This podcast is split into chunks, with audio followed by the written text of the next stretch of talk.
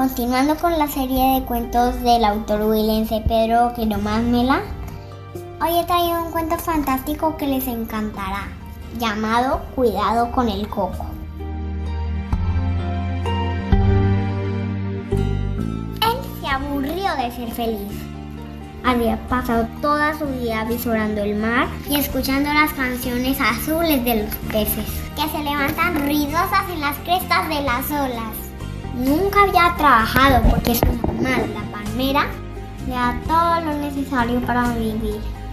Pero un día sintió el deseo de conocer el mundo desde abajo y decidió abandonar para siempre su casa en lo alto del cocotero. Adiós, madre, dijo a la palmera. Me voy a recorrer el mundo. ¿Por qué te vas, hijo mío? preguntó la madre. ¿Acaso no eres feliz? He sido feliz, madre, respondió el coco. Pero ha llegado el momento de partir en busca de mi destino, dijo el coco. Tu destino está aquí, hijo mío. Yo sola palmera dolorida, como todas las madres cuando tienen que despedirse de sus hijos. Mi destino está allá abajo, madre, dijo el coco y señaló al suelo. La palmera madre comprendió que la determinación de su hijo era irreversible y se apretó el corazón para no llorar. ¿A dónde irás? Por ahí, madre. Adiós. Tú no sabes trabajar. Aprenderé, madre. Adiós. ¿Cuándo volverás? Algún día, madre. Adiós. Mira que el cielo está oscuro. Habrá tormenta. Me cuidaré, madre. Adiós. Te quiero mucho, madre. Adiós. La palmera no quería que su hijo se marchara nunca de su lado. Por eso buscaba algún pretexto para que se quedara. Adiós, madre. Repitió por última vez el coco y antes de que la duda lo abordara, deshizo con ternura el abrazo de la palmera y saltó a tierra. ¡Adiós! Sollozó la madre de lo alto de sus palmas y comenzó a llorar, agitada en el viento. No llore, señora palmera, le dijo el viento. Así son los hijos. Un día crecen y se van para siempre. Mi hijo no ha crecido. Aún es un niño. Su hijo ya es un coco hecho y derecho replicó el viento. Por mí no ha crecido. Así somos las madres, concluyó la palmera y volvió a sollozarle adiós a su hijo. Adiós. El coco hizo adioses con la mano y comenzó a caminar en busca de su destino. Primero buscó trabajo en la plaza de mercado. Señora, dijo a una marchanta, ¿Habrá trabajo para mí? ¿Quién es usted? Lo interrogó la vendedora. Un coco. ¿Ah? ¿Y qué sabe hacer? Se avisorar el mar y escuchar las canciones azules de los peces que se levantan ruidosas en las crestas de las olas. Dijo orgulloso el coco. ¡Ja, ja, ja, ja, ja! Se burló la marchanta. ¿Y eso para qué sirve? No lo sé, respondió confundido el coco. Yo necesito a alguien que sepa hacer cosas útiles. Avisorar el mar es útil, mi señora. ¿Para qué? No lo sé, pero es útil. Avisorar el mar es ocupación de vagabundos, dijo la vendedora. Y escuchar las canciones azules de los peces no sirve para nada. Para nada. Pero las canciones azules de los peces entretienen a las olas. Explicó el coco. ¿Y a mí para qué me sirve eso? Preguntó ofendida la vendedora. No lo sé, pero las canciones son útiles. Las canciones de los peces son útiles para el mar, aceptó la vendedora. Eres útil para hacer arroz con coco, cocadas y caramelos dijo la marchanta. Así el Coco encontró su primer trabajo. Durante mucho tiempo trabajó preparando arroz con coco, cocadas, turrones de coco y caramelos de coco que endulzaban la vida de los niños y de los grandes también. Pero un día se aburrió de su trabajo y decidió irse a vivir a Bogotá.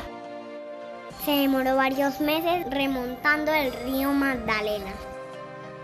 Caminó por sus playas arenosas, subió a las canoas tristes de los pescadores, se camufló en las maletas de los turistas, hasta que llegó a Honda, la ciudad de los puentes. Allí se acercó a una señora, tenía pinta de rola, y le dijo, Oiga mi señora, yo soy un coco costeño y quiero ir a Bogotá en busca de trabajo. ¿Y qué sabe hacer? Le preguntó la señora. Ser avisora del mar y escuchar las canciones azules de los peces que se levantan ruidosas en las crestas de las olas. Muy bonito, le dijo la señora. Pero en Bogotá no hay mar.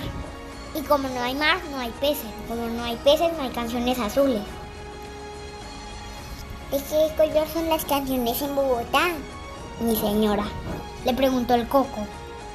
¿Quién le dijo a usted que las canciones tienen colores? Preguntó muy arrogante la señora. Las de los peces son azules, respondió el coco. La señora frunció el ceño y dijo, usted es un coco bobo y además muy feo. ¿Y eso para qué sirve, mi señora? Preguntó el coco. Ser feo no sirve para nada, solo para asustar a los demás. ¿Y ese es útil? Bueno, si se trata de asustar a los niños, sí es útil. Porque es útil asustar a los niños. Porque son desobedientes y asustándolos se corrigen. Yo no obedecí a mi madre y ella nunca me asustó, dijo el coco orgulloso de su madre, la palmera. No estoy hablando de las palmeras, sino de las personas de carne y hueso. ¿A las personas de carne y hueso les gusta asustarse? No, no nos gusta. Pero con los niños es necesario para que sean obedientes, respondió la señora. ¿Me dará usted trabajo? Preguntó el coco. Podría asustarla cada vez que usted lo necesite. Seré su coco fantasma. Ja, ja, ja, se rió la señora. Los adultos no creemos en el coco, pero si quiere le consigo trabajo en casa de una amiga que tiene unos niños muy desobedientes. Y dicho y hecho, el coco consiguió un nuevo empleo en Bogotá, asustando niños. Aquí tiene su uniforme, dijo la mamá de los niños desobedientes. Y entre una sabana blanca con la que el coco tenía que cubrirse y presentarse a los niños cada vez que la mamá se lo exigiera. Pronto se hizo tan popular que todas las mamás le dieron trabajo asustando niños. Ya no le alcanzaba el tiempo para atender tantas solicitudes. Coco, lo llamó una señora de Ibagué. ¿Qué quiere? Venga que mi niño no se quiere dormir. Ni el niño se dormía y tenía pesadilla. Coco. Lo llamaban de Villavicencio. ¿Qué quiere? Aparezca hacerle a Juanito que no quiere entrar. Y Juanito, muy obediente, entraba en casa. Así fue como el coco se convirtió en el terror de los niños. Su fama llegó a tal punto que ya no era necesaria su presencia. Bastaba con que las madres lo invocaran para que los niños obedecieran por arte de coco, es decir, por arte de miedo. Sin embargo, al coco no le gustaba su trabajo. Amaba mucho a los niños para continuar aterrorizándolos. Y por eso un día se quitó para siempre el uniforme y renunció a tan desagradable empleo. Me reconciliaré con los niños, dijo. Y ahora en adelante trabajaré para ellos, preparando arroz con cocón, cocadas, turrones y caramelos de coco. Ese es mi destino. Les diré que yo apenas soy una fruta y que a pesar de mi aspecto feo, tengo el alma blanca y deliciosa. Les diré que el coco malo es una mentira de las mamás.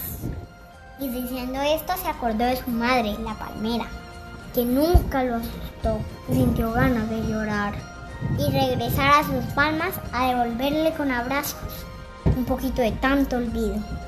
Ya era tiempo, porque la palmera, como todas las madres que esperan el regreso de sus hijos, avisoraba todos los días el mar la playa desiertos, confiada en que una mañana lo vería llegar con los brazos repletos de nostalgia. Y colorín colorado, este cuento se ha acabado. Pero si les ha gustado, pueden escuchar más que acabamos de narrar. No se pierdan ni un solo episodio de Narraciones de Belén. Ah, y antes de irme, quiero hacer mis saludos más especiales. Gracias a todas las personas que se han sumado a escuchar mi podcast. Ya tenemos oyentes en Argentina, Chile, Estados Unidos, Ecuador, Perú y Colombia. Mil gracias. Hasta la próxima amigos. Adiós.